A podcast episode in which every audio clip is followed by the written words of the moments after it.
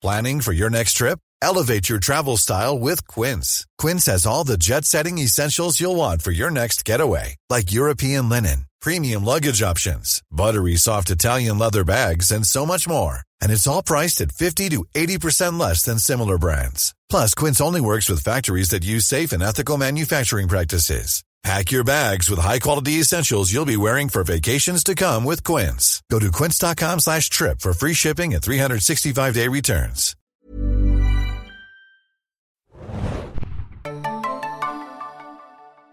Ahoi, hoi, liebe Serienjunkies da draußen und willkommen zu einem neuen Podcast. Diesmal ist es ein Filmthema. Ich bin Adam und begrüße heute den Auslandskorrespondenten bei mir im Studio. Ja, hallo, hier ist Bjarne, äh, live aus dem schönen Wien.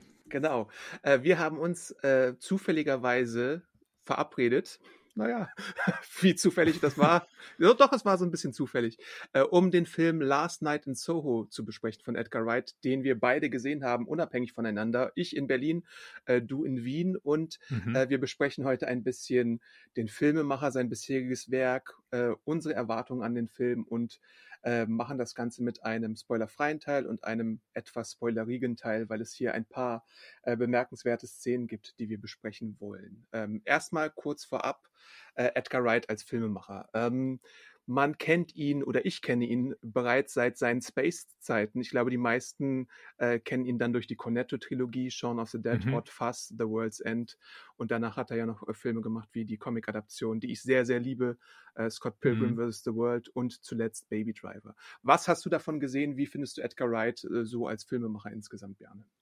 Also ich bin jetzt kein Superfan, habe auch viele seiner älteren Klassiker ehrlich gesagt noch gar nicht gesehen, äh, stehen sowieso auf der Liste. Ich bin so ein bisschen eingestiegen mit dem Kultfilm, also mit Scott äh, Pilgrim, den ich mal vor einigen Jahren gesehen habe und fand den einfach auch visuell aufregend, weil es so bunt war und so viel und die Musik sowieso, was ja immer ein ganz besonderes Thema bei ihm ist. Ähm, dann habe ich natürlich Baby Driver gesehen, der mir damals auch äh, gut gefallen hat. Wie das Ähm, heute ist, das besprechen wir, glaube ich, ja. gleich noch. genau, schwierig. Ich habe ihn seitdem nie wieder gesehen, aber das hat irgendwie verschiedene Gründe. Ich habe ihn tatsächlich äh, danach nochmal gesehen. Äh, Ah ja. Und ich finde ihn als Film immer noch gut. Die Beteiligten sind halt ein bisschen äh, problematisch, die es da gibt inzwischen, wenn man äh, diverse News verfolgt. Aber Lily James und John Hamm sind toll.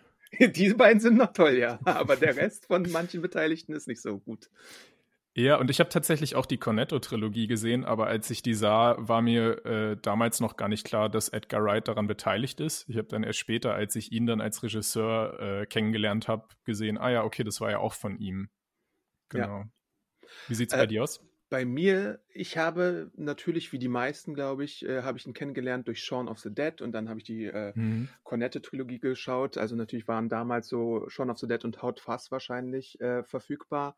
Äh, World's End kam ja dann später. War ich auch ein bisschen enttäuscht von, von World's End, muss ich sagen, weil äh, Edgar Wright macht äh, manchmal solche Sachen äh, wie Quentin Tarantino, wobei ich beide Filmemacher an sich Mhm. gut finde, aber halt nicht perfekt, weil sie, weil es mich nervt, was sie manchmal machen. Also bei Edgar Wright und Tarantino sehe ich das so, dass sie einen Film machen und dann irgendwie so ein Drittel vor Schluss nochmal irgendwie mit so einem Twist um die Ecke kommen und dann einen völlig anderen Ja. Film präsentieren. Und das ist bei The World's End ist mir am, am negativsten bisher aufgefallen. Deswegen mag ich den von den äh, drei Cornettos, glaube ich, am wenigsten.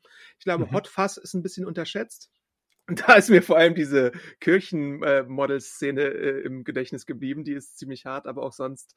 Und natürlich der schlechte deutsche Beititel. Äh, zwei abgewichste Profis. Award Was? für einen der schlechtesten Beititel, den es so gibt bei deutschen Filmen. Äh, Wow. Geht an Hot Fuzz, äh, warum auch immer man das gemacht hat. Vielen Dank, Universal. Äh, danach habe ich aber auch Spaced entdeckt, äh, habe mir die DVD-Box importiert. Das war ja so eine Serie, die er gemacht hat, äh, zusammen mit seinen äh, Kumpanen, mit denen auch die Con Cornetto-Trilogie gemacht hatte und noch ein paar anderen. Und das ist so eine schöne alte britische, also inzwischen alt, weil die hat natürlich so ein 4 zu 3 Feeling und so, aber auch eine Mhm. nerdige Sitcom, die man sich mal anschauen könnte, wenn man Wright Ja. mag und vielleicht so eine Bildungslücke hat. Äh, es geht da so um zwei Nerds, die zusammenleben und wie das so ist. Äh, ein bisschen auch wie äh, Crushing, Crash, Crash, Crashing? Crashing, genau, von Phoebe Waller-Bridge. Ja. Äh, aber nicht ganz so. Äh, es geht aber auch so darum, es, es sind zwei Leute, die geben sich für ein Paar aus, damit sie gemeinsam eine Wohnung bekommen. Und dann müssen sie sich halt damit arrangieren. Und es gibt so viele Popkultur-Anspielungen, mhm. die DVD. Aber es ist nicht wie Big Bang Theory. Es ist also anti-Mainstream. Es ist jetzt es nicht. Es ist schon äh, äh, anti-Mainstream, ja, ja. Klar. Okay. Mhm. Äh, es ist subversiver, es ist ein bisschen eher in Richtung Community denn Big Bang Theory, würde ich sagen. So was, ah, ja, den okay. Nerd-Humor angeht. Äh, die DVD ist äh, außerdem deswegen ziemlich spannend, die ich habe zumindest, ich weiß nicht, ob man die immer noch bekommt, aber bestimmt auf dem Secondhand-Markt äh, spannend, weil ganz viele berühmte Filmemacher da Audiokommentare drauf haben. Ich glaube, Tarantino und Smith sind da äh, bei einer Folge äh, zu hören und mhm. deswegen alleine lohnt sich, glaube ich, schon mal die Investition in, in das. dann springen wir, glaube ich, mal rüber zu Last Night in Soul Soho kurz. Ähm, wir äh, hatten da ja bestimmt Erwartungen an den Film. Und ich habe mir den Trailer angeschaut und dachte mir, als ich den gesehen habe, hui, der verrät aber ganz viel. Und ich kann schon mal, ohne zu viel zu spoilern, sagen, ich finde, dass mich der Trailer gut aufs Glatteis gejagt hat und dann doch nicht so mhm. viel vom Film verraten hat, wie ich dachte. Wie sieht es bei dir aus? Was sind die Erwartungen? Und wie hast du dich gefreut auf den Film?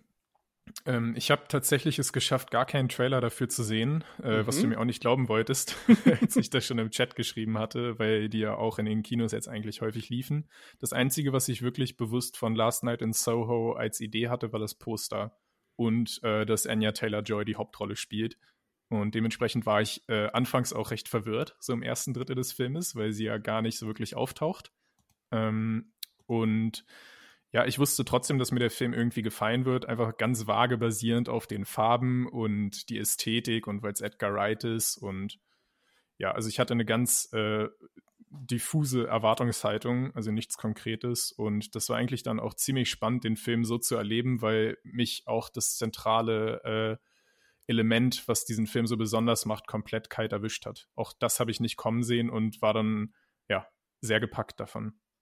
Ja, wenn, wenn Edgar Wright eins kann, dann ist es so Style, finde ich. Also in, in verschiedenen mhm. Weisen. Äh, du hattest vorhin, glaube ich, schon erwähnt, dass er ziemlich gute Soundtracks immer wählt für seine Filme und auch Scores, würde ich sagen. Äh, dazu kommt eine Ästhetik, die ihresgleichen sucht. Dass, äh, der Höhepunkt davon äh, findet man, oder den Höhepunkt davon findet man in Scott Pilgrim vs. The World, wo er halt diese, ja. diese Indie-Comic-Reihe, die in sieben Teilen, glaube ich, aufgelegt wurde, damals von Oni Press, äh, so stylisch umsetzt und so nah am Comic umsetzt mit so Panels, mit Soundwords, mit äh, Einblendungen, mit äh, Videospielreferenzen, weil das alles war ja damals auch in der Vorlage vorhanden. Man ist sehr nah dran, man hat das Ende zwar verändert bei Scott Pilgrim, aber sonst bringt mhm. man äh, eine Erfahrung mit, die es sonst so selten gibt bei so Comic-Adaptionen und das ist ziemlich cool. Shaun of the Dead natürlich äh, hat das Zombie-Genre auf den Kopf gestellt. Hot Fuzz hat das Ganze nochmal gemacht für äh, Polizeicomedy und so. Mhm. Baby Driver hatte auch einen fantastischen Soundtrack, würde ich sagen. Wobei wir da ja schon erwähnt haben, vor allem der Hauptdarsteller und Kevin Spacey sind jetzt so Persona non grata. Der Hauptdarsteller noch weniger in der Öffentlichkeit, weil er auch bei West Side Story mitspielen wird, aber Kevin Spacey, bis ja. auf seine merkwürdigen Weihnachtsbotschaften, die er aus irgendeinem Grund immer wieder raushaut, hat sich ja relativ äh, von der Öffentlichkeit zurückgezogen und wird, glaube ich, auch nicht mehr so richtig engagiert. Ähm, ja. ja. Aber es, hier. Es färbt den Film halt schon irgendwie. Also ist natürlich genau. immer eine lange Diskussion, ob man Kunst und Künstler trennen kann. Aber für mich persönlich äh, gibt es halt irgendwie einen negativen Beigeschmack. Ja, das, das sehe ich ähnlich. Äh, ich habe den Film tatsächlich danach ja nochmal gesehen. Ist immer noch ein guter Film. Ähm, aber ja, so wenn man dann Spacey sieht oder auch den Soundtrack hört, da gibt es ja auch zum Beispiel äh, einen Track, wo Kevin Spacey, äh, äh, wie nennt man das, gesampelt wird, äh, ist schon ein bisschen schwierig. Äh, aber mhm. naja, schade. Ja. Ich glaube, Wright hatte sogar mal überlegt, ein Sequel dazu zu machen, dann wahrscheinlich ohne Spacey, aber äh, mal sehen, ob das jetzt irgendwie was wird. Und jetzt halt. ich glaube vor allem das Studio wollte das unbedingt, weil Baby Driver einfach ein Riesenerfolg war. Genau, äh, du hattest ja auch noch die Boxoffice-Zahlen mal rausgesucht von äh, den beiden Filmen, den letzten beiden Edgar Wright-Filmen. Was kannst du uns dazu sagen? Ja, das ist ziemlich interessant, weil ähm, es so aussieht, dass Baby Driver wahrscheinlich sogar ein geringeres Produktionsbudget hatte. Also das sind ja immer äh, Zahlen, die nicht hundertprozentig auf den Cent stimmen müssen, aber das Produktionsbudget bei Baby Driver wird auf 34 Millionen Dollar geschätzt und jetzt das äh, Produktionsbudget bei Last Night in Soho auf 43 Millionen. Ähm, und Baby Driver hat damals insgesamt 226 Millionen weltweit eingespielt. Ähm, und man kann jetzt natürlich die beiden noch nicht vergleichen, weil Last Night in Soul erst seit einem Wochenende läuft. Aber zum Start war schon mal eine ganz schöne Differenz zu sehen, dass Baby Driver nämlich damals schon 20 Millionen zum Auftaktwochenende in den USA zusammengespielt hat. Und bei Last Night in Soho waren es jetzt nur acht. Natürlich muss man da die ganze Covid-Situation mit einberechnen. Ja. Ähm, aber selbst dann würde es wahrscheinlich immer noch so aussehen, dass Last Night in Soho ein bisschen schlechter abschneiden würde als Baby Driver. Und zusammen mit der Tatsache, dass die Produktionskosten eben auch äh, wohl höher waren, äh, ja, war Baby Driver im Endeffekt wahrscheinlich dann doch der erfolgreichere Film. Obwohl das jetzt ein bisschen komisch ist, das nach wenigen Tagen in den Kinos zu sagen.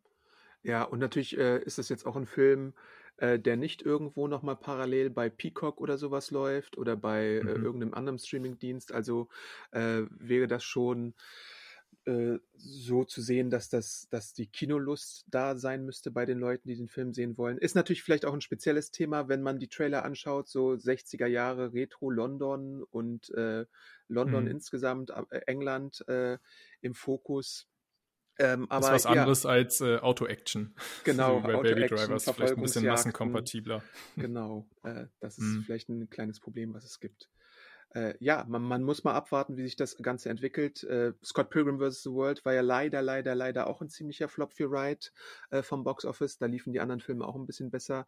Äh, bei Scott Pilgrim war es damals so, ich erinnere mich äh, an Bilder von der San Diego Comic Con, wo das ganze Hilton eingedeckt war mit äh, Scott Pilgrim Werbung. man hatte sich große Hoffnung gemacht, weil die Testscreenings natürlich auch enthusiastisch waren und durch die Decke gingen. aber mhm.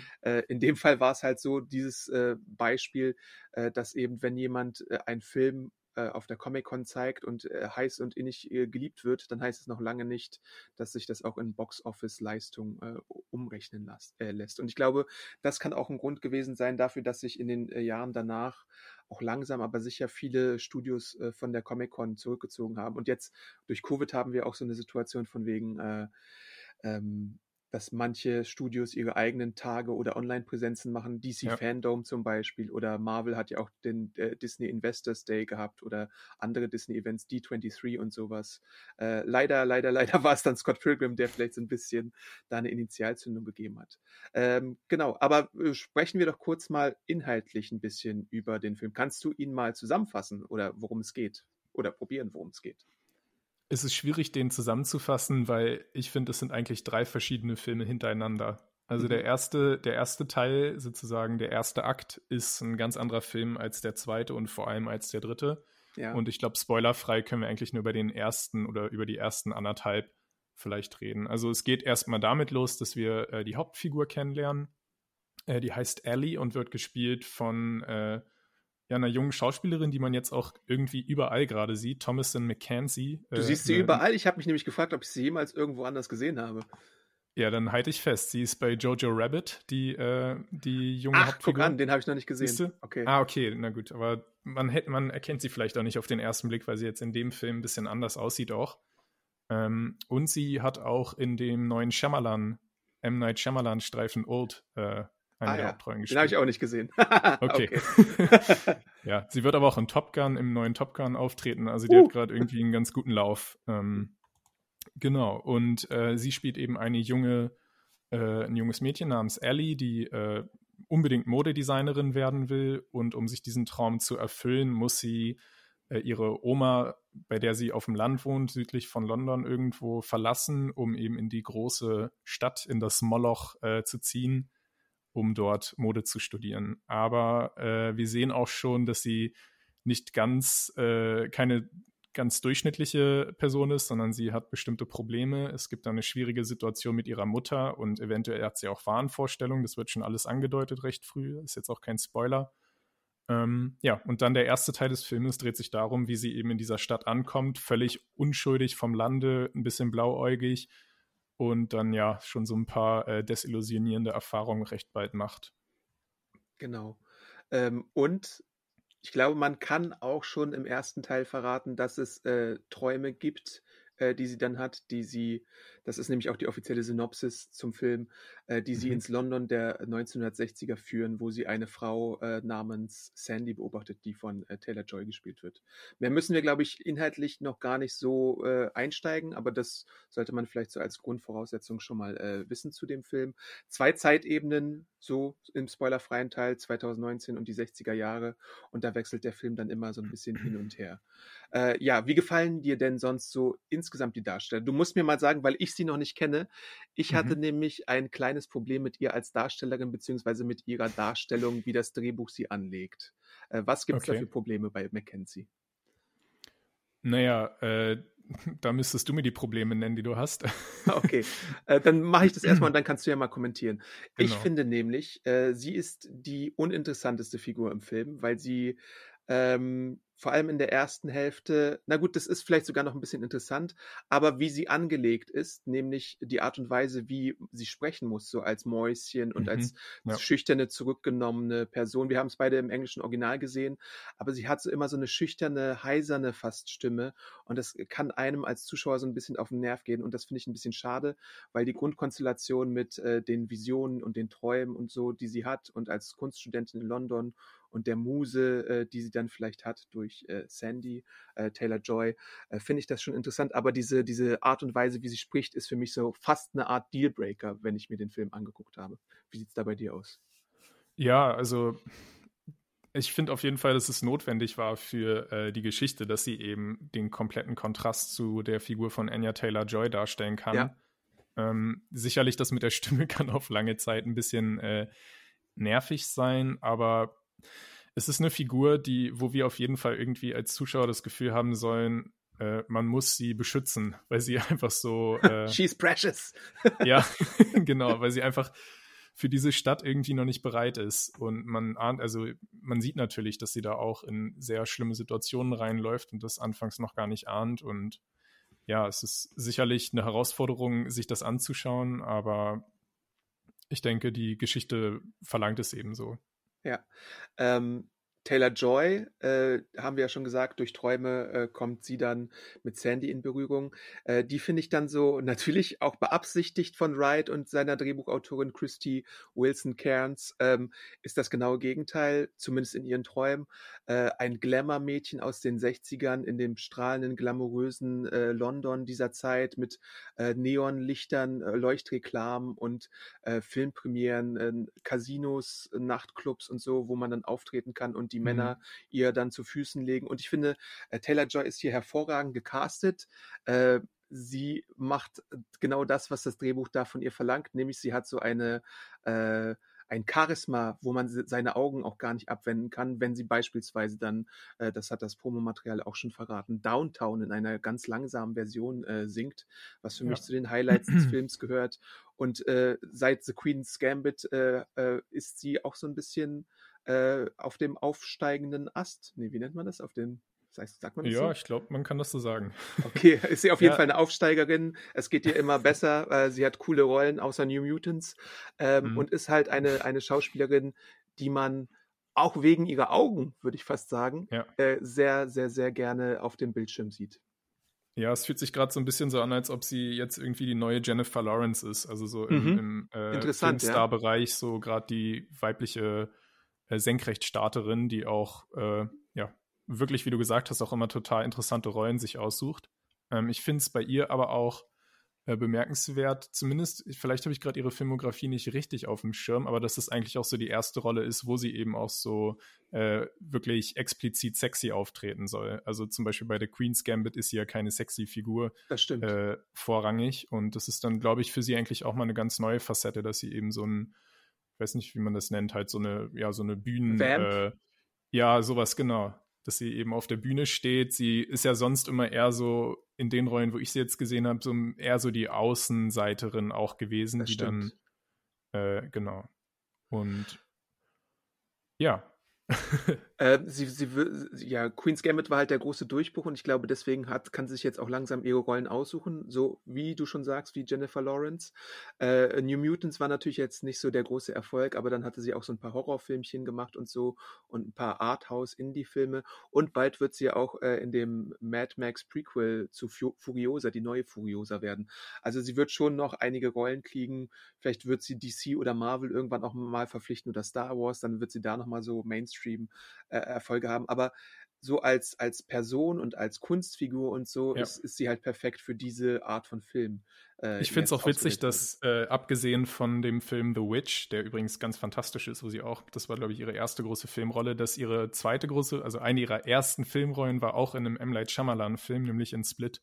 Also das mhm. verbindet sie so ein bisschen mit Stimmt. Thomason McKenzie, ja. die auch damit so äh, jetzt einen ihrer ersten äh, größeren Filme hatte. Ähm, im Film spielen dann auch noch Leute wie äh, Matt Smith, äh, der ehemalige Doctor Who-Darsteller, eine Rolle. Nicht David Tennant? Jana hat David Tennant und Matt Smith verwechselt, aber ich glaube, das passiert vielleicht manchen Leuten. Ähm, äh, genau, der ist prominent im Trailer zu sehen, hat so ein bisschen eine Antagonistenrolle da äh, eingenommen, ist äh, der Manager von Sandy. Äh, so viel kann man, glaube ich, im spoilerfreien Teil schon mal sagen. Dann gibt es auch noch Terence Stamp als eine weitere Person. Äh, die wahnsinnig gute Diane Rick, äh, deren letzte Rolle das hier ist, als Landlady, äh, wo mhm. die gute Ellie einzieht in, in ihr Haus ganz oben in die oberste Etage, wo sie von Leuchtreklamen in den Schlaf äh, gewogen wird und tatsächlich immer wieder den gleichen Traum hat, was ich sehr bemerkenswert finde. Aber gut, wir sind im Filmbereich, da kann man sowas mal machen. Äh, und dann gibt es auch noch äh, zum Beispiel Michael Ayao als John, der eine weitere mhm. zentrale Figur ist und so ein bisschen das Love Interest von Ellie darstellt. Sowie noch so eine Studienkollegin von Ellie, ähm, die hieß, mhm. wie hieß sie denn noch gleich? Ähm, ja, ich weiß auch ähm. nicht mehr, wie sie hieß, aber ja, she's the worst. Genau. ah, mehr muss man zu ihr eigentlich auch gar nicht sagen. Ich habe auch überlegt, Jocaster. ob sie Jocaster, genau. Ja. Äh, ich habe auch die ganze Zeit überlegt, ob ich sie woanders äh, her kannte, aber dann habe ich mir ihre IMDb-Page angeschaut und gesehen, nö, kannte ich gar nicht woanders her. Aber sie sieht so ein bisschen so aus wie so eine hassenswerte, typische, sehr gut gecastet auch wieder. Ja, ich dachte die ganze Zeit, so wenn man die Augen zudrückt, dass es Nina Dobrev sein könnte, aber okay. ein bisschen. Hm. ähm, ja, äh, dann vielleicht, jetzt wo wir die Darsteller abgehakt haben, was hat uns denn an dem Film gut gefallen, so ganz allgemein? Was würdest du sagen, ist so ein bisschen das, der Grund, ins Kino zu gehen oder sich den Film anzuschauen? Naja, das, was man bei einem Edgar Wright-Film eigentlich sich immer äh, erhoffen kann, wird sicherlich erfüllt. Also die Optik ist wieder mal brillant, also die Farben äh, besonders auch diese vielen Neonlichter, die hier zum Einsatz ja. kommen. Also Neonlichter, da bin ich schon hin und weg, wenn ich die sehe. Deshalb liebe ich auch Euphoria so gern und äh, Nicholas Winding Refn. Ähm, also das ist irgendwie spricht das was in mir an. Vielleicht geht das ja anderen auch so. Mhm. Und dann allgemein natürlich auch besonders dann die Szenen, die in der Vergangenheit spielen. Dieses alte London, wenn dann äh, Ellie das erste Mal auf den, ist es der Piccadilly Circus? Na, einer dieser Plätze auf jeden Fall. Mhm. Äh, dieser quasi der Times Square von London, wenn sie da äh, drauf geht und einfach das riesige Filmplakat an diesem Kinopalast sieht mit Sean Connery, der gerade seinen neuesten Film rausgebracht hat und dann diese ganzen alten, schönen Autos und die Musik dann sowieso. Also es ist wirklich ein Film, der so audiovisuell schon mal ganz viel äh, zu bieten hat. Und dann bezüglich der Story gehen die Meinungen sicherlich auseinander, aber ich würde auf jeden Fall sagen, dass der Film bis zum Ende total spannend bleibt. Das, ja. Also langweilig wird er nie.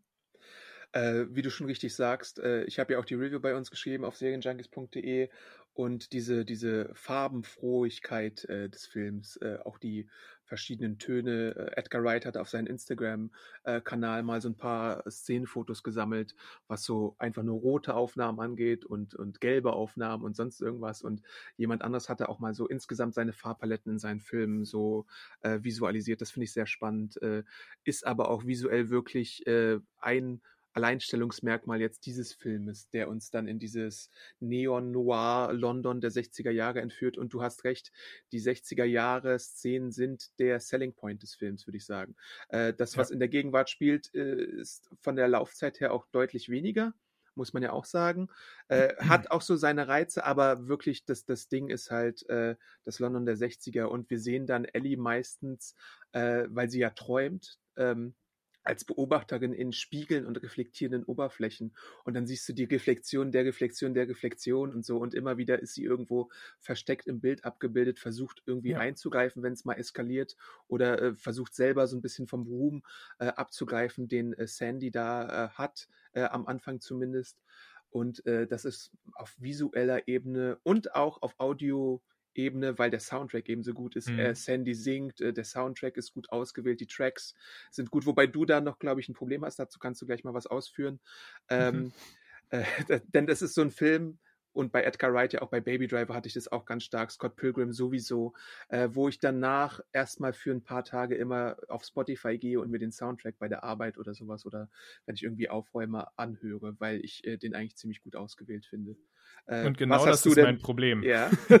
also ich, ich finde seine Soundtracks so genial, dass ich sie auch am liebsten dann wochenlang rauf und runter hören will. Aber er schafft es jedes Mal, also bei Baby Driver war das auch schon der Fall, so zwei, drei Songs reinzuwerfen, die das einfach komplett verhauen. Also, und das sind eben auch die Songs, die selbst in dem Film so gezeigt werden, äh, dass die Protagonistin den jetzt auch nicht so toll findet. Also äh, in dem Fall ist es zum Beispiel hier dieses Puppet on a String, was dann dann auf einmal auch mit dabei ist. Ähm, oder auch so diese sehr kitschigen Tanzsongs, die dann zu den Anya Taylor Joy dann irgendwann in einer späteren Phase so ganz seelenlos mhm. nur noch zu tanzt. Und die sind halt leider bei Spotify auch auf dem Soundtrack dabei. Und dann habe ich so vier coole Songs und bin gerade richtig in, in der Laune. Und auf einmal kommt dann dieser eine Song und reißt mich raus. Ich weiß, man könnte das locker lösen, indem ich einfach dieses Song, also indem ich mir die Playlist kopiere und die Songs rauslösche. Aber ja. Oder eine Custom Playlist erstellen. Äh, das geht ja auch alles. Würde auch äh. gehen, ja. Also ich, ja, es ist, es ist, also trotzdem ist die Musik natürlich der Wahnsinn. Vor allem bei dem Film gibt es da zwei Songs, die ich besonders äh, toll finde, nämlich einmal I've Got My Mind oder Got My Mind Set on You, aber nicht von George Harrison die Version, sondern von einem James Ray. Und dann gibt es noch einen anderen Song, äh, A World Without Love von Peter and Gordon. Den höre ich jetzt auch gerade. Also der wird auf jeden Fall in meiner Spotify-Jahresbestenliste auftauchen. Wie findest du denn die Lana Del Rey-eske Version von Downtown eigentlich? Die von Anya Taylor-Joy selbst gesungen ist? Ja. Ja, ich, ich wusste nicht, dass sie auch noch singen kann. Also das ist ja echt, das macht einen ja fast fertig, dass, dass ein Mensch so verdammt talentiert sein kann. Und also wirklich die Szene, wo sie das dann auch das erste Mal singt, auch mit ihren merkwürdigen Maneris, ist das überhaupt ein Wort? Ja. Manerismen, also mit ihren merkwürdigen Handbewegungen, die sie dazu macht, so fast wie wenn man Don't Stop Me Now Karaoke-mäßig singt und dann mit den Händen sowieso, weiß ich nicht, so Schlagzeugbewegungen macht. Also irgendwie hat das was total Bezauberndes gehabt und ja, es ist sowieso ein Song, den ich mag und ja, fand ich total gut. Hypnotisierend auf jeden Fall. Äh, ich ich kenne den ja, Film, genau. den, der, der, der Song wird ja, glaube ich, auch bei Lost einmal sehr prominent eingesetzt und mhm. äh, spätestens seitdem mag ich ihn, glaube ich, auch. Und davor habe ich ihn natürlich auch gekannt und gemocht und so. Äh, aber was ich bei Ride Soundtracks auch immer noch gut finde, ist, dass er nicht die offensichtlichsten Nummern nimmt. Sowas kann Tarantino auch, dass er, dass er ja. immer so ein bisschen obskurere äh, Zeit, äh, Kapseln als Songs benutzt für seine Soundtracks und hier haben wir jetzt nicht irgendwie die Beatles und die Stones oder sowas, sondern halt wirklich so ein bisschen etwas, was man vielleicht nicht unbedingt erwarten würde in den 60ern und das macht es für mich genau. deutlich besser, als wenn du in einem 80er-Jahre-Film 99 Luftballons oder, mhm. oder sowas äh, präsentierst auf deinem Soundtrack man muss ja bei den 60ern auch sagen, es waren ja nicht einfach die 60er und da gingen halt äh, Beatles und äh, was weiß ich, sondern die 60er waren ja, also besonders Madman-Fans wissen das natürlich, waren ja, ja, innerhalb von zehn Jahren sehr verschieden auch und deshalb fand ich es bei dem Film auch wichtig zu erfahren, in welchem Jahr wir genau dort sind und es war teilweise auch schwer herauszufinden. Ich glaube, es war nämlich 1965 und da mhm. wäre ja musikalisch auch ganz anderes drin gewesen als zum Beispiel erst Ende der 60er. Wäre der, das Filmposter nicht ausschlaggebend dafür, wann wir sind äh, in dem Film? Mm, Moment, was, was Weil ich glaube, es müsste Thunderball gewesen sein und der war 1965. Ah, das Filmposter von Sean Connery, ja. Genau. Ach ja. so, okay. Hm, ja. Na, das hätte ich jetzt auswendig nicht gewusst. ich habe es gerade mal äh, nachgeschaut, um nicht ah, hier ja. irgendwie was, was äh, Falsches zu sagen, ja. Mhm. Obwohl das ja auch nicht immer stimmt, ne? Also wenn man sich Kann ja auch Re-Releases anschaut oder so. Ja, ja, stimmt schon. Wo stimmt. dann auf einmal jeder 80er-Jahre-Film irgendwie im selben Jahr dort in den Kinos lief. Ja, oder The Goldbergs, wo irgendwie äh, man eigentlich schon in der neunten Staffel ist, aber irgendwie vielleicht doch irgendwas Ja. aus Anfang der 80er präsentiert wird. Äh, ja, ja. Äh, Oder äh, äh, das Spin-off Schooled, wo es, glaube ich, noch ein bisschen problematischer war. Mhm. Aber ja, ich glaube, Edgar Wright achtet vielleicht schon ein bisschen darauf, dass da so ein paar Details stimmen. Natürlich äh, haben wir es mit einem Film zu tun und manchmal ist es irgendwie magischer Realismus oder sowas, dass man es ein bisschen äh, zurechtbiegt, zumal es ja auch ein Traum ist, wo nicht jedes Detail unbedingt stimmen muss. Aber man sieht ja auch sowas wie, dass zum Beispiel die alten Kinos äh, der 60er Jahre äh, inzwischen auch ausgetauscht worden sind durch Gentrifizierung, durch einfach äh, Veränderungen im, im Zeitgeist, äh, dass da jetzt vielleicht ein äh, Massagelokal oder ein Spa oder sowas drin ist Ja. und jetzt vielleicht nicht mehr ein großer Nachtclub oder ein Kino. Und das fand ich als Detail auch äh, irgendwie sehr schön. Und wenn man in London mal in letzter Zeit war, wie es mir auch vergönnt war äh, in den letzten äh, Jahren, auch im Auftrag von Serienjunkies, dann erkennt man Mhm. Soho halt auch tatsächlich wieder. Und im Abspann siehst du ja dann auch nochmal so ein paar äh, Momentaufnahmen aus dem Bezirk. Äh, und da habe ich, glaube ich, einiges auch schon wieder erkannt, wie es heute aussieht. Ja. Ja, Soho ist einfach auch ein ganz besonderer Stadtteil. Also das ist ja sicherlich eine der schönsten, also einer der schönsten Teile auch Londons.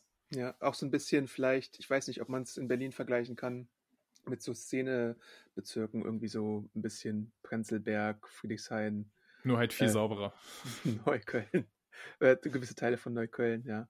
Wie ist das in Mhm. Wien? Was gibt es da nochmal für Trendbezirke? Ich habe es neulich auch mal irgendwo gehört, aber da gibt es Also ja in Wien irgendwie- gibt es ja erstmal keine hässlichen Bezirke, weil die Aha. ganze Stadt schön ist.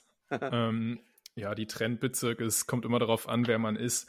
Ähm, es gibt hier sicher, ich würde sagen, so der siebte, achte, neunte sind so die, wo auch am, wo auch viele Studenten wohnen. Oder ja, es ist ja hier durchnummeriert. Stimmt, Aber jetzt kriegen wir da, bestimmt ein paar Studenten sind. Von den Wienern, die sagen, was? Nein, das ist total dumm, der zweite ist cooler oder so.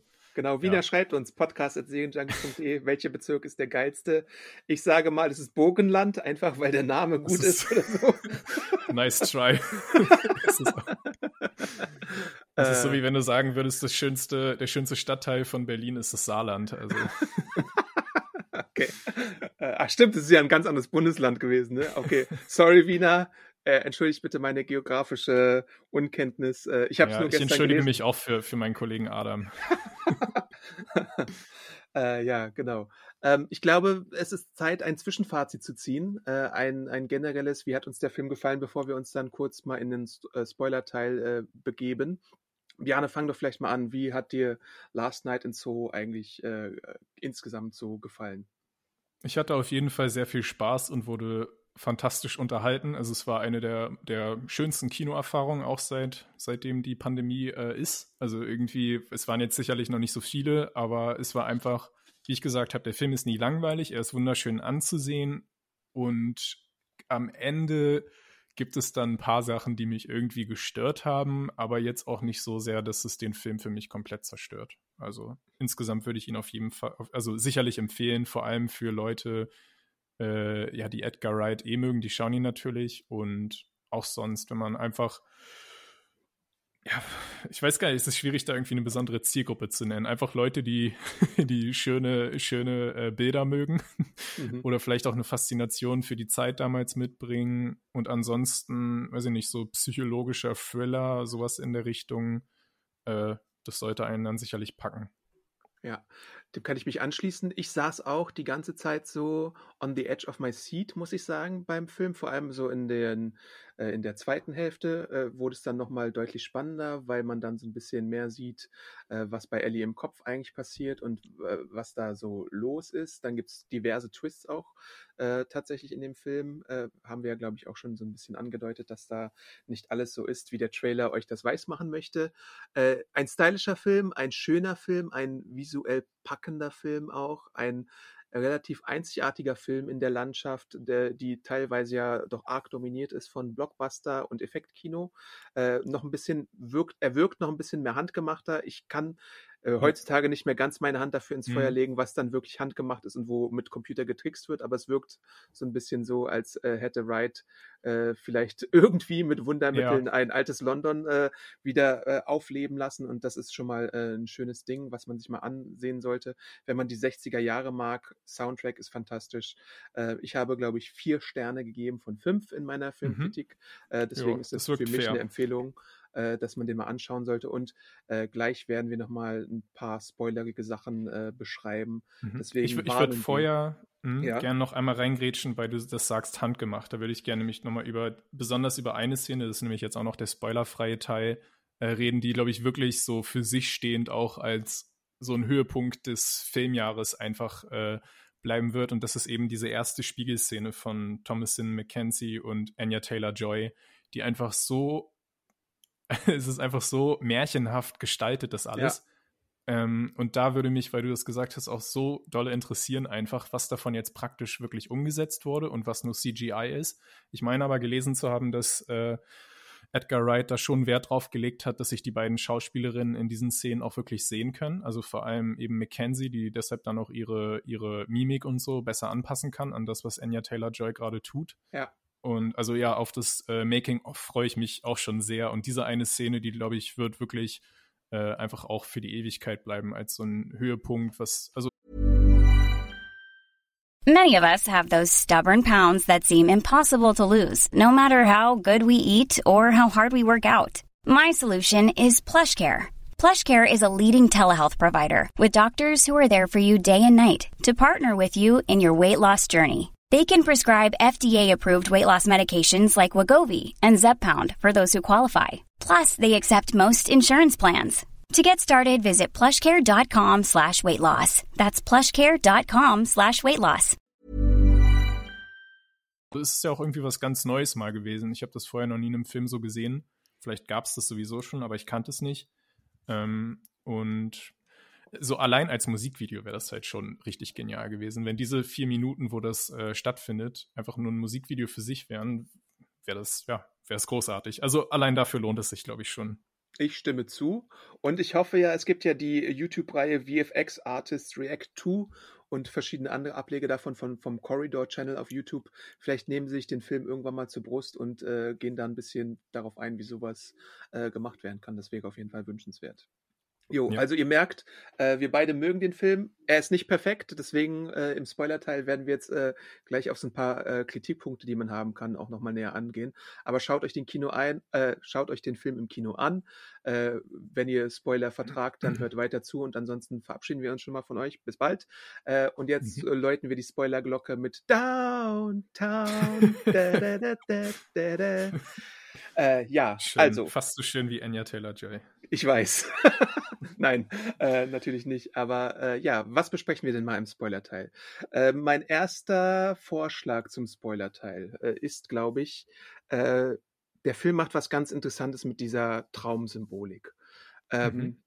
Nämlich, ähm, er zeigt uns, dass Träume oft auch Schäume sein können. Also, ja. äh, ich finde es ja sowieso spannend, das habe ich auch schon angedeutet, dass sie, äh, die Ellie wirklich immer schlafen geht und konsequent immer das Gleiche träumt, weil sie dann von diesem Licht oder was weiß immer, weiß, was ich auch immer, mhm. was es für ein Signal gibt. Vielleicht ist es auch einfach die Aura des Raumes oder ihre angedeutete psychischen Probleme, die sie vielleicht von der Mutter geerbt hat. Aber sie ist immer wieder zurück in den äh, 60er Jahren und sie setzt auch immer wieder tatsächlich wie in so einem Film oder so einer Serie oder in, bei einem Streamingdienst da an, wo sie gestoppt ist. Wie ja. findest du das? Naja, Anfang, also man, man, weiß ja von Anfang an, dass es was Übernatürliches ist. Also mhm. sobald dieser erste Traum stattfindet, äh, obwohl, nee, weiß man eigentlich nicht, ne? Also man weiß es erst ab dem Punkt, wo sie es eben zum zweiten Mal träumt und wo es auch echte Konsequenzen ja, für ihr genau, normales so Leben es, hat. So. Es, ja. Äh, und ab da wundert es einen dann, glaube ich, auch nicht mehr. Und es wird ja dann später auch erklärt, warum ausgerechnet es in diesem Zimmer äh, immer wieder passiert.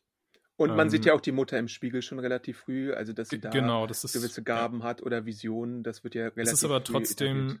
genau, das mit der Mutter hätte natürlich auch einfach wirklich was Psychisches sein können, eine Psychose. Ähm, aber dann ab dem Moment, wo es eben auch Auswirkungen auf das Leben hat, die wir als Zuschauer eben auch nicht nur aus ihrer Perspektive, sondern auch von außen äh, ja, bezeugen können, ist es dann eben ja eben auch ein ganz anderer Film geworden sozusagen. Ja. Ähm, ich finde bei diesem ganzen Punkt, also ich würde sagen, der erste große Twist in dem Film ist, die 60er Jahre waren gar nicht so toll. Ja, genau. Die waren nicht so traumhaft und alles, es war eine super heile Welt, sondern, also gut, für viele Menschen waren sie gut. Es ist ja auch sowas, was bei Mad Men äh, immer wieder thematisiert Ja. wird. So, es war sicherlich gar nicht so schlecht, wenn man äh, zufällig ein weißer Mann war. Mhm. Aber im Prinzip für alle anderen Menschen waren die 60er ja viel, viel schlimmer als heutzutage.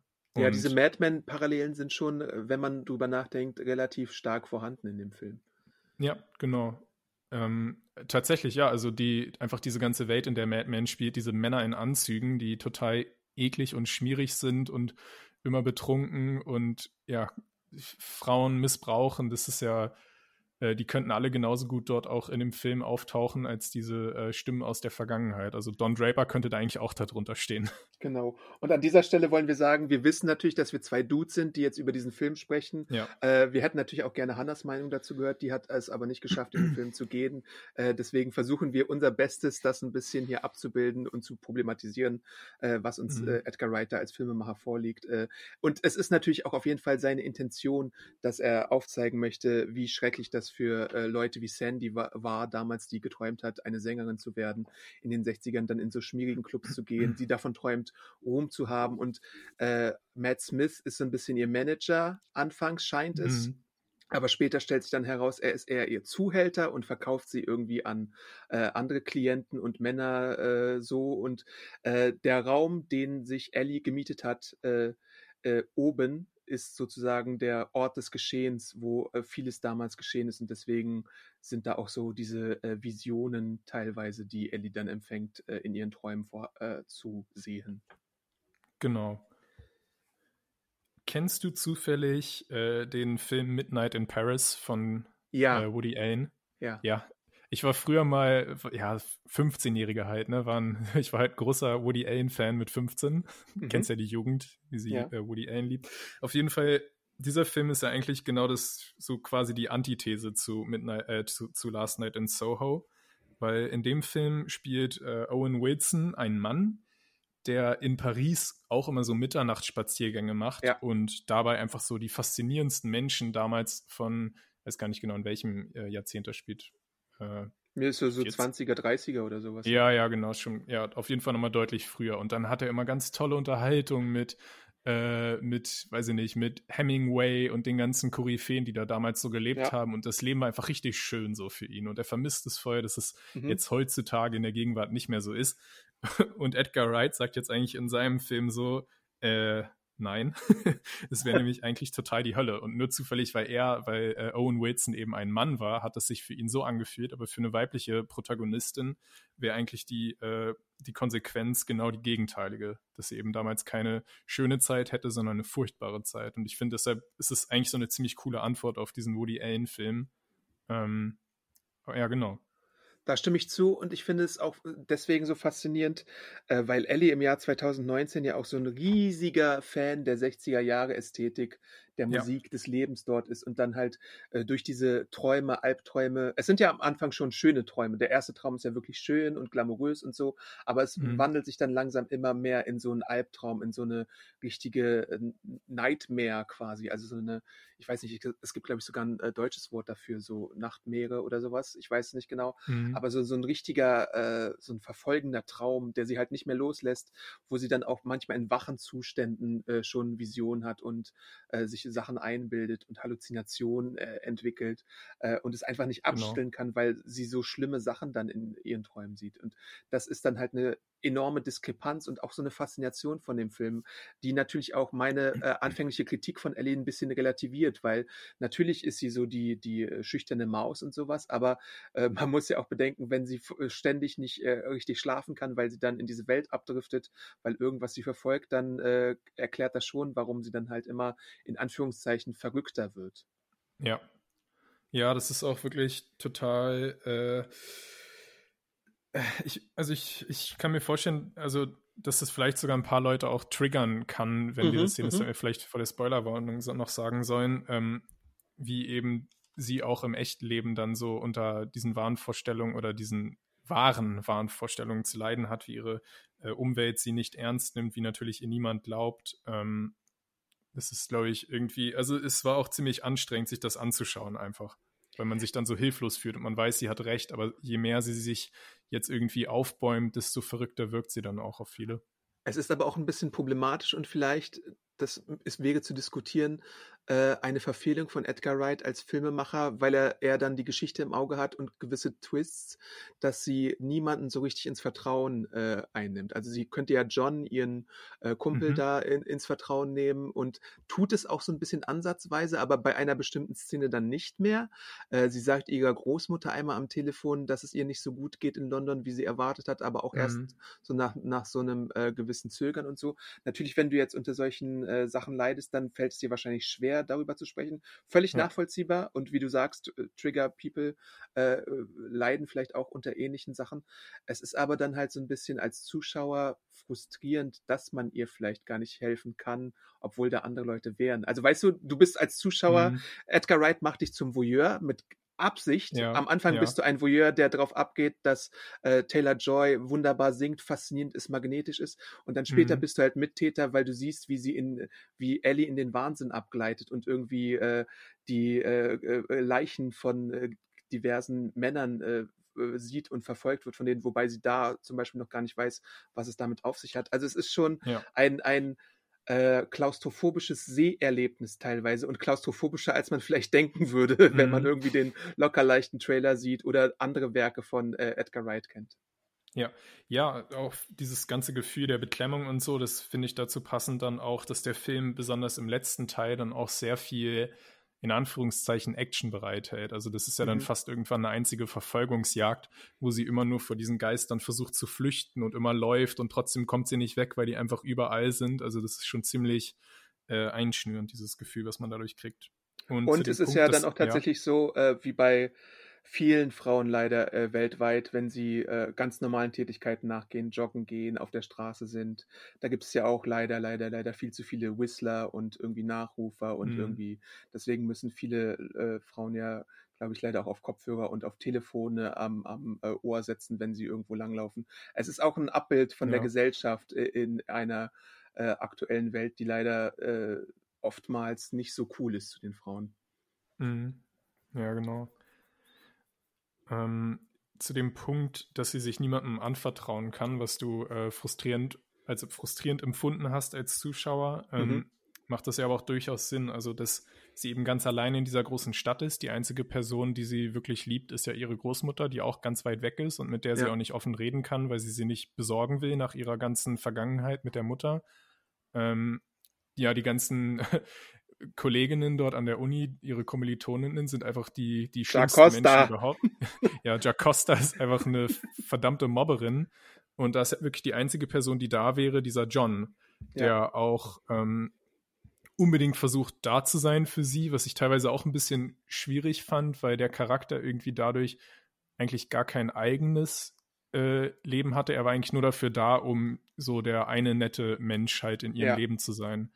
Ähm, und ja, deshalb, weil er eben auch ein Mann war, konnte sie sich, glaube ich, ihm auch nicht anvertrauen, weil sie kennt ihn auch noch nicht so lange und hat ja auch keinen Grund, ihm äh, zu glauben, dass er anders sein könnte, was mhm. er am Ende ja ist. Aber das macht es dann irgendwie auch umso schwieriger, dass sie ihn in einigen Szenen, da gibt es besonders eine äh, Schlüsselszene, äh, so in Gefahr bringt und er so dolle versucht, ihr zu helfen und man aber gar nicht wirklich versteht, warum er das jetzt tun würde, außer dass er sie irgendwie ganz nett findet.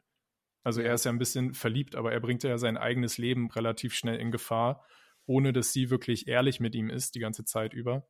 Das finde ich irgendwie ein bisschen schwierig. Das finde ich unfair diesem Charakter John gegenüber. Ja. Ähm, so wie die beiden eingeführt werden, spielt Wright auch ein bisschen mit äh, so äh, der Landei-Sache äh, bei ja. Ellie, würde ich sagen. Also äh, sie, es ist vielleicht sogar, es klingt jetzt vielleicht merkwürdig, aber so äh, stellt es mir der Film dar. Es ist vielleicht der erste, die erste schwarze Person, die Ellie überhaupt sieht, wenn sie denn die ganze Zeit nur mhm. in so einem kleinen Dorf gelebt hat. Und deswegen wird sie wahrscheinlich Vorurteile im Kopf haben und sich erstmal zurückhalten, obwohl John eigentlich immer hilfsbereit ist im Film. Also ja. konsequent immer hilfsbereit. Er möchte ihr helfen mit dem Koffer, er möchte ihr äh, äh, in der Uni helfen, er möchte ihr bei Partys aushelfen, er trinkt aus Versehen ihre Cola, mhm. okay, äh, das, das äh, kann man verzeihen, aber holt ihr dann eine neue. Ähm, er, er, er, fragt äh, in der Uni, was denn los ist, wenn sie mal Probleme hat. Ähm, na, natürlich kommt man sich dann näher, weil er auch ein bisschen auf sie steht und sowas. Mhm. Er, er, findet sie tatsächlich immer in Soho, indem er durch Soho läuft, so in, ja. in Windeseile. Das fand ich ein bisschen merkwürdig, aber okay, ja. äh, kann man akzeptieren äh, in so einem Film, einfach weil es bequem ist für, für die Erzählung und sowas. Und dann mhm. gibt es die von dir besagte Szene, wo sie dann irgendwie nach einer Party wo sie vielleicht von Jacosta und Co. unter Drogen gesetzt wird. Mhm. Das ist, glaube ich, nicht hundertprozentig klar, weil er ja dann äh, keine Vision hat und sie hat ja. halt die ganze Zeit Vision. Aber es ist so ein bisschen eine Möglichkeit, dass Jacosta sie mit Roofies oder mit irgendwas ausgenockt hat und dann äh, gehen sie in ihrem Zimmer rummachen. Und dort sieht sie dann äh, die heftigste Vision bisher, nämlich wie Sandy äh, mutmaßlich umgebracht wird oder mhm. wie ein Mord halt geschieht. Und das ist halt auch so ein großer Twist. Und diese Szene, dann kommt dann halt die Landlady nach oben und merkt, äh, weil, weil Ellie die ganze Zeit schreit, äh, und sie hat auch vorher die Regel festgelegt, keine mhm. Gentlemen mhm. nach 8 Uhr bitte auf dem Zimmer. Und äh, ja. dort äh, äh, wird halt John in so ein komisches Licht gerückt, was so ein bisschen schade ist. Ja, genau. Also vor allem, es kommt natürlich auch noch eben dazu, dass er äh, eine Person of Color ist und das einfach mit dieser ganzen äh, Black Lives Matter äh, Bewegung jetzt, glaube ich, auch den allerletzten Weißen äh, langsam klar sein sollte, dass die einfach, dass Menschen, die schwarz sind, einfach eine ganz andere Wahrnehmung ja. oder in der Gesellschaft haben. Auch was vor allem so die das Gefühl angeht, dass sie im Zweifelsfall nicht darauf vertrauen können, dass man sie als äh, für unschuldig hält in, ja. in so einer Situation. Also wenn jetzt wirklich die Polizei gekommen wäre, nachdem äh, eben Ellie so geschrien hat und er gerade als einziger in dem Zimmer war, dann. Und den Spiegel zerstört. genau, dann müsste er erstmal damit rechnen, dass sofort klar ist, dass er der Täter ist äh, und davor ver vor verurteilt wird, vielleicht im schlimmsten Fall sogar direkt äh, auch erschossen wird.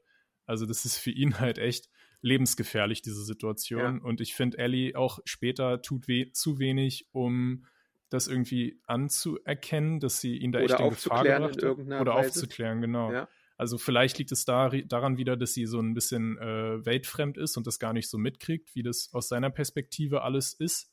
Aber er lässt sie auch sehr schnell vom Haken. Also er hätte das ja vielleicht auch ihr gegenüber so ein bisschen mal erklären können. Also der Film hat irgendwie in dem Fall kein, keine Empathie für ihn, obwohl sein, seine Probleme äh, ja genauso wichtig sind auch. Seine Probleme in der Gesellschaft. Ja, absolut, das stimmt. Gleichzeitig muss man sagen, ich sehe, glaube ich, was Wright und seine Drehbuchautorin da machen möchten, weil es gibt ja dann nochmal den weiteren Twist äh, rund um die Frage, äh, wurde jetzt Sandy umgebracht, weil äh, Ellie geht dann so ein bisschen auf Recherche in den Bibliotheken, mhm. bei der Polizei, meldet auch den Mord aus den 60ern und möchte dann irgendwie wissen, ob da irgendwie äh, eine verschwundene Person äh, äh, gemeldet wurde oder sowas. Aber irgendwann stellt sich dann heraus, vielleicht ist es doch nicht so, wie sie dachte. Natürlich haben sich da Morde begeben, sogar mehrere Morde, weil sie sieht ganz mhm. viele verschwundene Personen in dieser Zeit rund um, um diese Orte. Äh, aber es ist nämlich anders, als wir denken. Und zweiter, zweite Spoilerwarnung, Downtown. äh, der richtige Twisty-Twist ist dann, dass die Landlady in Wirklichkeit äh, Sandy mhm. ist und äh, Sandy nicht nur eine Musikerin war, sondern halt auch in die äh, Prostitution gezwungen wird und irgendwann genug davon hatte, prostituiert zu werden und die Männer, die sie dann auf dem Zimmer hatte, reihenweise umgebracht hat. Und das sind dann die Geister und Männer, äh, die Ellie die ganze Zeit sieht in ihren Visionen, die sie verfolgen in der Bibliothek, zum Beispiel in so einer ziemlich gruseligen Szene, wo sie fast Jacosta absticht, wo ich mir dachte, ja, ja mach es doch endlich. äh, nee, aber das ist dann halt so äh, die nächste Ebene. Denn der Trailer hat uns auch auf eine falsche mhm. Fährte gelockt im Zusammenhang mit Matt Smith, äh, der natürlich schon der äh, Pimp ist, beziehungsweise der Zuhälter von Sandy, aber wir sehen gleichzeitig auch so ein bisschen so eine Montage von wegen Terrence Stamp könnte der alte äh, Jack sein, heißt er, glaube ich, ne? Ja. Aber dem ist nicht so. Das und wurde ja schon sehr früh sehr deutlich impliziert. Also wenn dann irgendwie der Bildschnitt von dem jungen äh, Matt Smith dann direkt zu, rüber zu Terrence Stamp ging, also das war schon eine sehr krass offensichtliche falsche Fährte, finde ich. Äh, aber wann, wann war das in dem Film ungefähr, würdest du sagen? Ähm, naja, im Prinzip schon relativ am Anfang, einfach so mit dem ganzen, okay, wir haben einen einzigen alten Mann ja. dort okay. in dem ganzen Cast. Ja äh, der auch zufällig noch eine ähnliche Frisur hat und irgendwie auch so ein bisschen. Aber hast du es da schon geahnt oder hast du es erst später geahnt, als es dann wirklich ne, auf, da auf, dachte ich nicht, wurde? Also am Anfang dachte ich natürlich, ja gut, das ist Matt Smith so, weil die mhm. äh, Hinweise so klar waren, äh, dass man das dann, glaube ich, irgendwie auch ahnen konnte. Und dann erst nach einer Weile, äh, vielleicht so im Hinter-, in der hinteren Hälfte des Filmes, habe ich gemerkt, ja, okay, das wäre jetzt zu einfach. dass es eben doch nicht Matt Smith sein kann. Ich habe es halt tatsächlich erst gemerkt, als er überfahren wurde und dann gesagt wurde, das, das war doch ein Polizist, der gute äh, Greyhaired, äh, Greyhaired Gentleman und sowas. Also ich hab's, äh, ich habe auch tatsächlich, ich habe mir irgendwann gedacht, dass äh, hinter der Landlady mehr steckt, als man denkt, weil ich auch eine gewisse mhm. Ähnlichkeit irgendwann so in der Mitte des Films festgestellt habe, weil sie vor allem, sie, sie spielt aber auch vor allem am Anfang und dann zum Ende her noch eine Rolle. Und dann gibt es auch die äh, Get Out Gedächtnis äh, Teetasse, die mir dann, glaube ich, erst spätestens äh, signalisiert hat, oh oh, hier wird jetzt gerade jemand irgendwie äh, unter Drogen gesetzt und da versucht sie ja dann irgendwie die Spuren zu verwischen, weil Ellie wirklich auf ihre Fährte gekommen mhm. ist, dass sie die Mörderin war. Und das fand ich so äh, ein interessantes äh, Konstrukt, wie das dann so offenbart wurde. Und Diane Rick ist halt wirklich nochmal in ihrer letzten Rolle äh, wahnsinnig gut aufgelegt. Diana. Darf, Diana Rick, sorry, Dame, sorry, Diana sorry, sorry. Ich sag manchmal auch Diana Ricks. Äh, deswegen, also wenn ich ihren Namen jemals falsch ausgesprochen habe hier im Podcast, entschuldige ich mich. Wie heißt sie richtig, Bjane? Bitte korrigiere äh, mich nochmal. Dame Diana Rick. Ja, okay, das Dame genau. ist auch wichtig. Ist wichtig. Ja, man kennt sie aus äh, Schirmscham und Melone, man kennt sie aus den James Bond-Filmen, aus Game of Thrones, äh, in einer legendären Rolle auch und hier ja. nochmal kurz vor ihrem Ableben nochmal eine schöne äh, Killerrolle auf den Leib geschneidert bekommen bei, bei ihr, bei dem ganzen Twist bin ich irgendwie ein bisschen zwiegespalten, weil einerseits ja. denke ich mir, gut, der Film, es war ihr, ihr letzter großer Auftritt, wenn sie wirklich nur die nette Vermieterin wäre, dann wäre das keine, keine Rolle. Das wäre mhm. einfach langweilig so. Ähm, deshalb, es musste irgendwas Größeres noch kommen, aber das, was dann kam, dass sie eben am Ende all diese Männer umgebracht hat, da bin ich mir nicht so hundertprozentig sicher, ob ich das wirklich mag. Also es hat mir schön den Teppich unter den Füßen weggezogen und das mag ja. ich, aber wie du schon problematisiert auch. hast, äh, was das impliziert, ist dann halt äh, ein bisschen problematisch, weil ähm, wie es dann inszeniert ist, könnt, da könnte man auch Mitleid und Empathie für die Opfer der Männer haben, weil sie die halt so reihenweise umgebracht hat. Das ist so ein bisschen das Problem, was du hast, oder? Ist, ja, genau. Vor allem ja. dann diese eine Szene, äh, wo äh, Ellie dann eben auf ihrem Zimmer, auf ihr äh, Zimmer flüchtet, verfolgt von, äh, von, wie heißt sie, von, von Alexandra oder der mhm. äh, ehemaligen Sandy. Und dann all die Geister dieser Männer, die sie in dem Raum ermordet hat, ja. sie anscheinend anflehen, hilf uns, rette uns, töte ja. sie, äh, ja. du musst uns irgendwie, musst unsere Seelen retten. Und ja, also das war dann irgendwie schon ein bisschen unangenehm, dass auf einmal diese widerlichen Typen so quasi in so eine Opferrolle kommen. Weil wir ja davor auch so eine Montage sehen, wo sie die, wo sie denen ihren Namen sagt und sich teilweise was ausdenkt oder nicht, aber es genau. war halt so eine reihenweise, so eine, so eine Parade an irgendwie Freiern, äh, die sie dann zu Sachen gezwungen haben, die sie wahrscheinlich mhm. gar nicht machen wollte. Ja, aber ich habe dann später ist mir noch eingefallen, dass Ellie ja direkt darauf antwortet, was ich eigentlich dann sogar sehr cool fand, weil sie sagt ja einfach, also sie schaut so verwirrt und sagt no. also ich werde euch nicht helfen. Sie hätte es vielleicht noch ein bisschen deutlicher sagen können, so no, fuck you oder so, aber ja, ja sie weist sie auf jeden Fall ab. Also Empathie oder irgendeine Träne für diese Typen ver vergießt sie zum Glück nicht mehr. Also das wäre wirklich, wenn der Film das gemacht hätte, äh, das wäre sehr schlimm gewesen, aber das hätte ich Edgar Wright eh nicht zugetraut, so eine wie nennt man das, Tone Deaf, also so, mhm. ja, das hätte nicht gepasst. Also Im so Endeffekt, gesehen war es jetzt auch nicht so schlimm, weil er eben das nicht gemacht hat. Ja, im Endeffekt ist es dann Sandy, die sich selber quasi, äh, also das, das Haus brennt und die Feuerwehr ist auch schon auf dem Weg, aber Sandy sticht sich dann quasi selber äh, in die Halsschlagader und beendet mm. ihr Leben, sodass äh, Ellie da nicht so tätig werden muss. Vorher wird auch noch John verletzt. Das ist so ein bisschen äh, diese Sache, weil äh, Ellie wird ja von dem Tier auch so ein bisschen gelähmt. Äh, ich glaube, sie mhm. ist ein mhm. bisschen eingeschränkt in ihrer Bewegung und muss dann, hat dann die Wahl, rettet sie jetzt äh, Sandy da oben im Feuer oder geht sie zu John? Und sie trifft dann natürlich die äh, logische Entscheidung und geht zu John und holt ihn da aus den Flammen heraus. Äh, ja. ja. also so ein bisschen eine äh, gute Kompromissentscheidung, mit der man als Zuschauer, glaube ich, auch zurechtkommt äh, bisschen problematisch halt wirklich diese eine Szene mit den Geistern, äh, wenn man mhm. wenn es mal so überdenkt, weil äh, natürlich was Wright macht, ist ist dann auch das äh, Gute, was man da machen kann, aber äh, hätte er es nicht gemacht, dann wäre das schon ein kleines Problem gewesen, glaube ich. Was ich insgesamt mich gefragt habe, ist, warum Sandy Ellie jetzt umbringen will. Also mhm ich weiß nicht, wie man das so sieht. Also sie ist ja alt. Ja. Und sie mochte das Mädchen She old. Sie, ja. sie mochte Ellie sehr. Also warum hätte sie nicht einfach sagen können, ja, dann geh. Du kannst mich verraten, ja oder nein. wahrscheinlich hätte sie es sogar nicht mal gemacht, Ellie, weil sie verstanden hätte, warum Sandy das gemacht hat. Sie hätte mhm. sicherlich, wäre sie, hätte, hätte, sie nicht weiter dort wohnen können, weil sie einfach Angst hat, bei einer äh, Massenmörderin zu wohnen oder bei einer Serienkillerin. Aber ich glaube nicht, dass sie sie unbedingt verraten hätte. Und selbst wenn, hätte, glaube ich, die Figur äh, Alexandra das über sich ergehen lassen irgendwie. Also, naja, nicht über sich ergehen lassen klingt jetzt besonders blöd, weil genau das ist ja der zentrale Konflikt der Figur, dass ja. sie nicht mehr alles über sich ergehen lassen wollte, sondern endlich ihr äh, ihr, ihr, so ihr Leben in die eigenen Hände nimmt und sich eben auch äh, wehrt.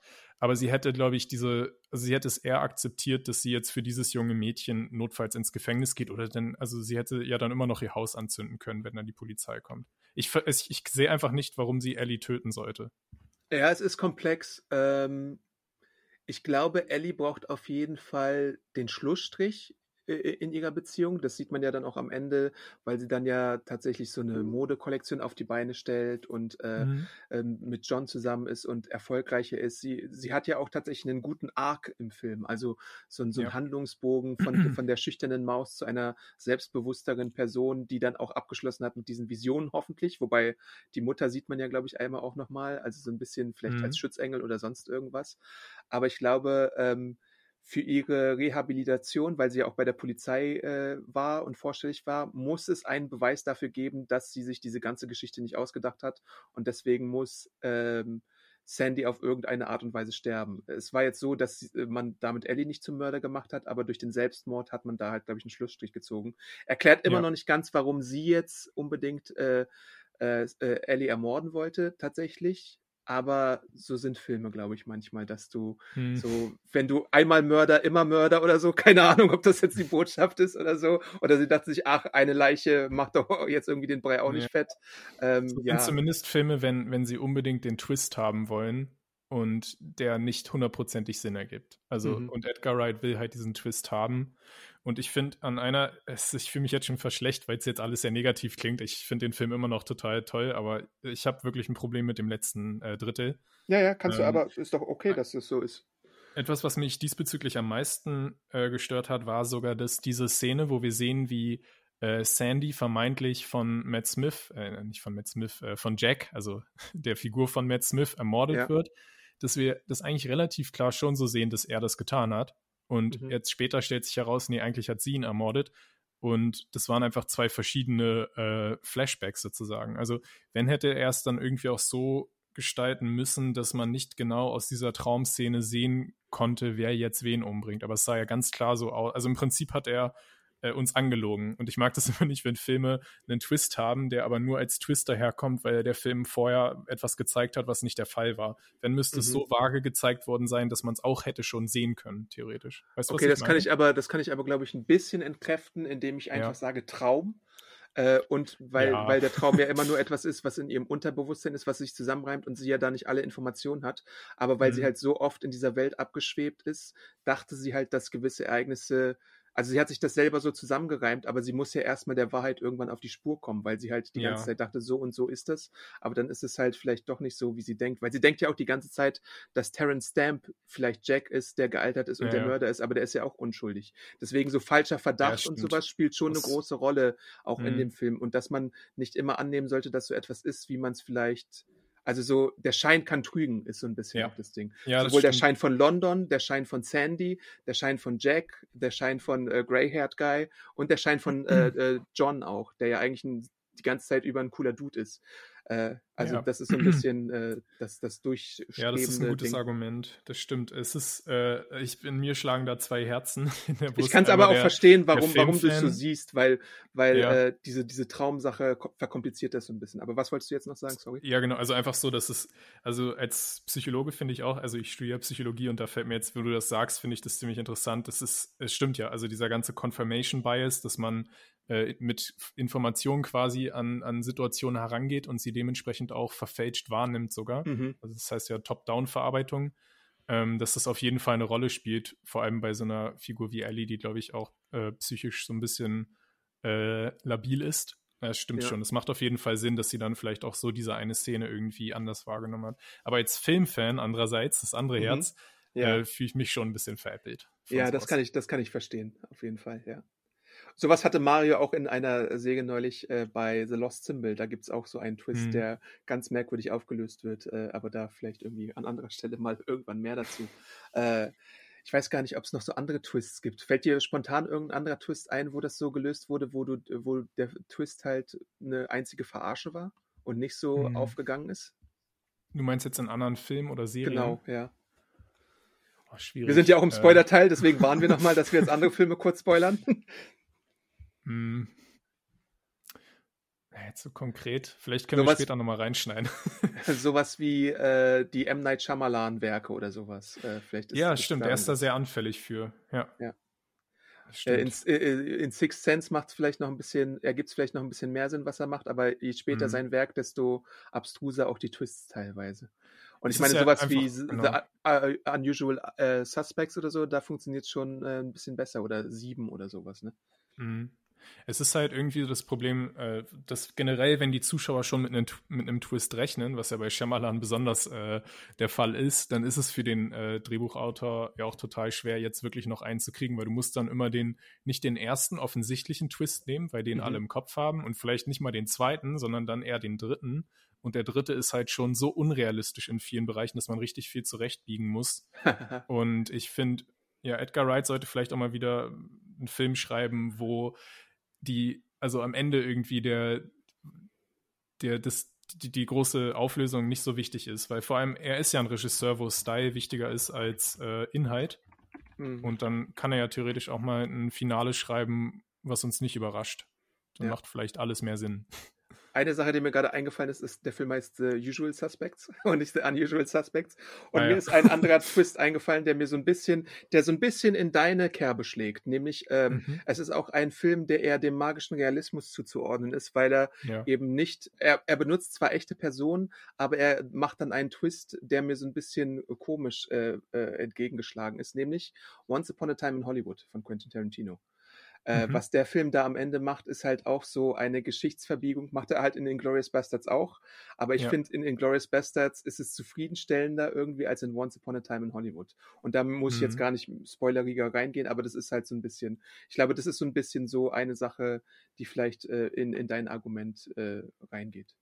ja, ja, stimmt. Das ist ein sehr gutes Beispiel. Na gut, äh, ich glaube, dann sind wir jetzt auch am, am Ende angelangt unserer Oh, Besprechung. äh, Es- ein, eine, ja. eine Sache noch, sorry. Es gibt Ja, ja, die allerletzte Einstellung, Mhm. ist ja noch dann nach dieser erfolgreichen Mod Modeshow. Ellie hat es irgendwie trotz allem geschafft, ihr Studium äh, noch erfolgreich abzuschließen, nachdem sie ungefähr zwölfmal aus Seminaren rausgestürmt ist, ohne Ja, sich entschuldigen. Wahrscheinlich auch ihre Abschlussarbeit nicht geschrieben hat. Ja. Also sie ist auf jeden Fall Und das Kleid hat sie auch irgendwann nochmal zerstört. Ah ja, stimmt, das ist ja sowieso auch ja, eigentlich kaputt gewesen. Also sie hat es auf jeden Fall geschafft, alles gut. Ähm, und dann hat sie ja danach noch diesen Moment mit ihrer Großmutter und mit John, die beiden sind jetzt ja auch ein Paar, wo sie sich feiern lässt und dann schaut sie nochmal in den Spiegel und dann steht da doch nochmal die junge Sandy nochmal Mhm. In ihrer, auch in ihrer Frühform eben stolz und elegant und mächtig und nicht dieses äh, arme, äh, diese arme Frau, die da von all diesen äh, Traumata gezeichnet ist und sie zwinkert sie an. So. Ja. Also, wie hast du das gelesen? Oder meinst du, es ist sogar eher schlecht, das jetzt zu interpretieren, weil das jeder für sich tun sollte? Aber es würde mich einfach interessieren. Ähm, ja, interessant. Ähm, gute Frage. Habe ich jetzt gar nicht äh, bisher drüber nachgedacht. Mhm. Äh, ich glaube, das ist einfach so ein klassischer Rauschmeißer und ähm, in irgendeiner Art und Weise hat sie äh, Sandy ja doch Genugtuung verschafft und so ein bisschen die Geschichte. Also sie ehrt sie mit dem Kleid immer noch. Mhm. Äh, sie hat für Aufklärung gesorgt, was diese Morde angeht. Sie hat vielleicht auch, das weiß ich gar nicht mehr so im Detail, aber dafür gesorgt, dass äh, klar wurde, dass äh, sie gelitten hat unter den Männern und das reichte ja, glaube ich, schon, Mhm. als äh, dass es da so ein bisschen eine Warnung gab, dass die Geschichte überhaupt erzählt wird und dass Ja. diese Stimme gehört wird und deswegen finde ich es ganz gut. Ähm, ja. Das Also, dass die beiden so trotz dieses dramatischen Finales, wo sie sich fast gegenseitig umgebracht hätten, jetzt ihren Frieden gefunden haben miteinander. Genau, so in der Richtung. Mhm. Okay. Also nicht, dass sie wieder zurück ist und sie wieder haunten will. Nein, nein, ich hoffe nicht. So, Zwinker, nächste Runde. Es ist nicht der, der äh, Dreidel aus, ähm, wie heißt der Film? Inception. Inception. Ja, okay. Na, mir Ja. gefällt deine, deine Version dann auch besser. weil diese Heldinnen einfach auch diese Ruhe verdient haben, diesen Frieden. Ja. Ja. Na gut. Cool. Äh, ich bin, äh, ich finde, das war eine sehr schöne Spoiler-Diskussion äh, über mhm. den Film und, und seine äh, Aspekte. Vielen Dank, dass du dir die Zeit dafür genommen hast heute. Äh, gerne ja, an danke, Podcast hat Spaß gemacht. Serienjunkies.de sonst auch Feedback hinterlassen oder in den äh, Artikeln äh, eure Kommentare hinterlassen. Wie hat euch Last Night äh, in Soho gefallen? Wie gefällt euch das Werk von Edgar Wright insgesamt? Äh, ihr könnt uns natürlich auch bei Twitter folgen. Wo findet man dich da, Bjarne? Äh, unter dem Handle Bojack Bockman. Und dich? Ich bin Awesome Arndt bei Twitter. Äh, gerne da auch anschreiben und mit Feedback zu der Folge begleiten oder was auch immer.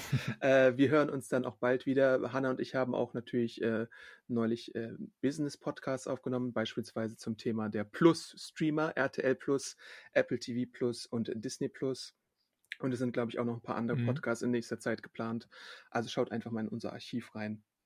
Yo, äh, das war's jetzt mit der Podcast-Folge zu Last Night in Soho und wir hören uns bald wieder. Vielen Dank fürs Zuhören. Bis bald. Ciao. Tschüss, macht's gut, bleibt gesund.